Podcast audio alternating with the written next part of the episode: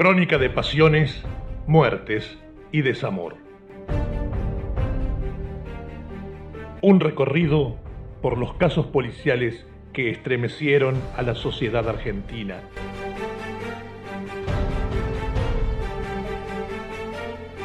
Hoy presentamos Soledad y Poder.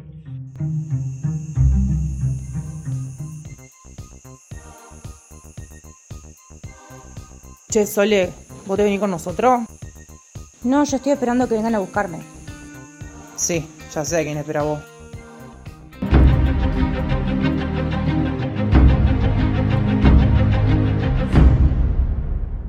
Eran las 3 de la mañana del 8 de septiembre de 1990. María Soledad Morales, de 17 años, había salido del boliche La Farrouche, en la capital catamarqueña, después de una fiesta organizada por su curso. Su amiga Alejandra y su novio la dejaron sola en una esquina de la calle Maipú. A unos metros más adelante, Alejandra refunfuñó enojada. Lo está esperando Luis Tula. Yo no sé qué le pasa a esta. El otro es un viejo y encima está casado. Dos días después, tres obreros de vialidad encontraron el cuerpo de la chica en un descampado, mutilado, comido por los cerdos, con signos de violencia y agresión sexual. Era una adolescente típica del interior del país.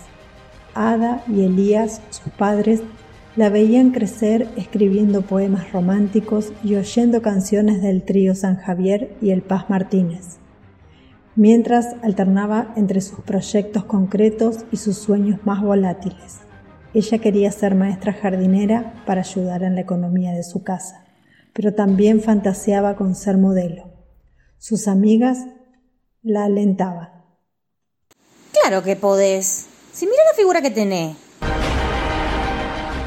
María Soledad estaba enamorada de Luis Raúl Tula y no le importaba ni el estado civil ni los 28 años del muchacho, a quien había conocido el 21 de enero del año anterior. Es la fecha más importante de mi vida. Respondió a una pregunta formulada durante un retiro espiritual. La más importante. Y guardó el porqué bajo secreto. En 1990, Catamarca estaba gobernada por Ramón Saadi, un señor feudal que manejaba la provincia a su antojo desde 1983. El último eslabón de una dinastía de poder y corrupción que se iba a cortar nada menos que por el crimen de una adolescente enamorada, hija de una maestra y un remisero. Mientras la fiesta de la división de María Soledad se desarrollaba en La Farrouche, no muy lejos de allí, en otro boliche llamado Clibus, Diego Jalil, hijo del intendente de la ciudad en ese entonces, Arnoldito Sadi, primo del gobernador, Miguel Ferreira, hijo del jefe de la policía, y Guillermo Luque, hijo del entonces diputado nacional Ángel Luque, los hijos del poder esperaban un encargo. ¿Y cuándo viene el negro con la chinita? Ya, ya viene. La fue a buscar y viene para acá. Era la costumbre de los niños bien en provincias contaban con la colaboración de obsecuentes serviles desclasados, que los proveían de jovencitas de clase media y baja para sus noches de diversión desenfrenada. El negro Tula era uno de ellos y probablemente junto a su esposa, Ruth Salazar, recibían algunos favores, en dinero o quizá el solo hecho de sentirse perteneciente, a cambio del mencionado abastecimiento. María Soledad Morales llegó a Clibus en horas de la madrugada de aquel terrible 8 de septiembre. El ex barman de la disco, Jesús Muro, dijo que horas más tarde vio irse a la chica de allí, mareada, junto con Luque y otros. Si el hombre dijo la verdad, la pregunta sería si ya se habría concretado la agresión sexual de la que hablaron los médicos que vieron su cadáver tiempo después o si se realizó luego en un lugar distinto. Rita Furlan, cajera de Clibus en un tiempo, habitué del lugar y conocida de Guillermo Luque, aseguró que después del boliche solían seguir la diversión en otros lados. La mujer dio un testimonio comprometedor. Afirmó que la madrugada del sábado 8 de septiembre de 1990 vio en la disco a María Soledad, a quien conocía, a Luque y a otro hombre, que sería Tulio.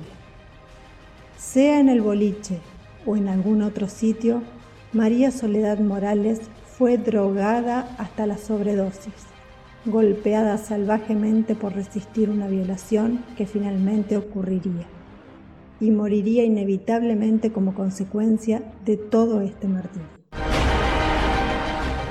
El caso intentó taparse de todas las formas imaginables. Para hacerlo intervino el poder del gobernador Saadi y hasta el del presidente Carlos Menem. Sin embargo, en esta oportunidad el pueblo estaba dispuesto a llegar hasta las últimas consecuencias. El hartazgo por largos años de arbitrariedades, injusticias y desigualdades explotó cuando las noticias del aberrante crimen sufrido por una inocente niña de 17 años comenzaron a trascender en la sociedad.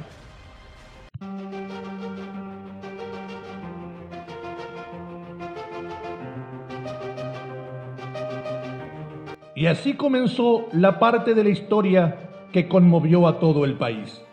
Los protagonistas, los padres de María Soledad, Ada y Elías, que jamás dejaron de exigir justicia, y la monja, Marta Peloni, directora del colegio al que asistía la adolescente que encabezó desde el principio las marchas del silencio en las que llegaron a juntarse más de 30.000 personas pidiendo justicia.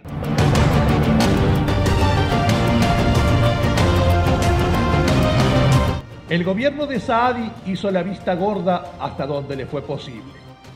Palos en la rueda de la justicia, jueces recusados, vueltas a fojas cero. El presidente Menem intervino la provincia, enviando al denunciado torturador Luis Patti para poner orden. Un evidente movimiento demagógico del gato pardo riojano. Cambiar algo para que nada cambie.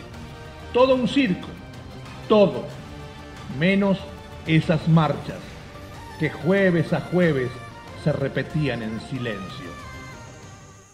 No voy a claudicar, no me van a vencer, no les tengo miedo. Hoy más que nunca creo que se hará justicia, porque hay todo un país que lo exige. Me lo dice el espíritu de Sole, que está en cada rincón de mi casa cuando me pide mamá, no bajes los brazos. Dijo la mamá de Sole en su momento. Guillermo Luque fue uno de los asesinos. Arnoldo Zadi y uno de los mellizos Jalil participaron en el crimen. Además pienso que Luis Tula y Ruth Salazar tuvieron mucho que ver. Si esto fuera poco, contaron con la complicidad del clan Sadi y del gobierno de Carlos Menem, que pusieron su granito de arena para que el crimen nunca se investigara. Dijo su padre, quien murió en agosto del año 2016. El 27 de septiembre de 1998, y tras un controvertido juicio, la justicia llegó en forma parcial.